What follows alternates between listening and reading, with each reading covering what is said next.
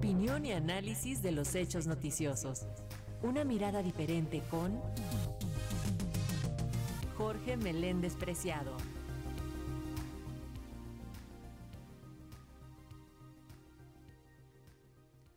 Y esta mañana retomamos los comentarios semanales del periodista Jorge Meléndez, quien nos habla en esta ocasión del juicio contra el ex colaborador de Felipe Calderón, Genaro García Luna. Agradezco retomar mis colaboraciones en Radio Educación a sus autoridades, en especial a Jesús Alejo Santiago, Manuel Bobadilla y Francisco Moreno. Aquí estaré los miércoles. Dos asuntos atraen la atención, entre otros muchos. El juicio de Genaro García Luna y una nueva organización contra la 4P. En el proceso que se sigue acerca del policía de mayor poder en los exenios de Vicente Fox y Felipe Calderón, los testimonios han sido de Sergio Villarreal, llamado el Grande, y Oscar Nava Valencia, líder del cártel del milenio.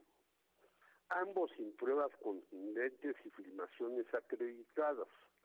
Aunque los narcotraficantes fueron protegidos aquí por la policía que incluso les daba credenciales de comandantes, y allá por las autoridades yanquis, quienes les posibilitaban, como al Minilic Damaso López, autor intelectual del asesinato de Javier Valdés, impunidad y salir de la cárcel con prontitud.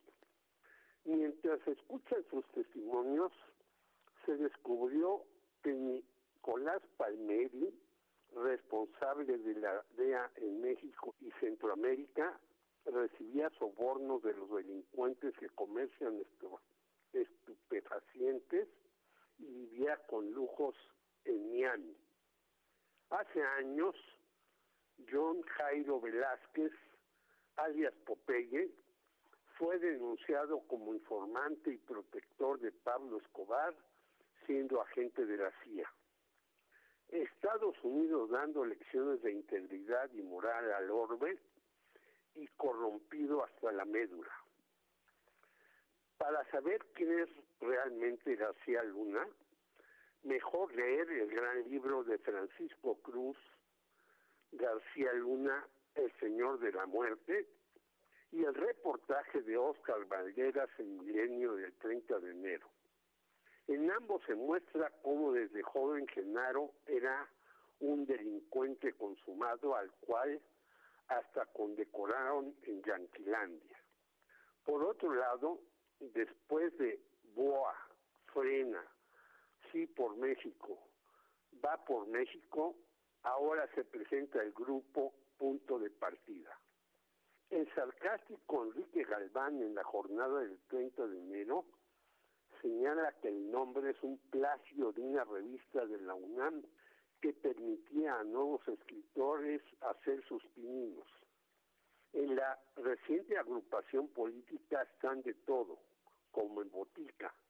Lo mismo el frustrado candidato del PRI, que inició la debacle del partido, Francisco Labastino, quien en su despacho asesora una planta de amoníaco que contaminará la población de Ojuira, Sinaloa, según Julio Hernández, Carlos Salazar, ligado a FEMSA, la que produce el refresco de aguas negras, Francisco Barnés de Castro, el cual intentó poner cuotas en UNAM y posibilitó la huelga más larga en la historia de esa casa de estudios, José Narro, que de rector universitario trató de ser candidato del PRI a la presidencia de la República y quedó en último lugar en la encuesta, y Arturo Núñez, ex gobernador de Tabasco, acusado de varios fraudes. Todo, al parecer, manejado a trasmano por Dante Delgado. No asistió, por cierto, Cuauhtémoc Cárdenas.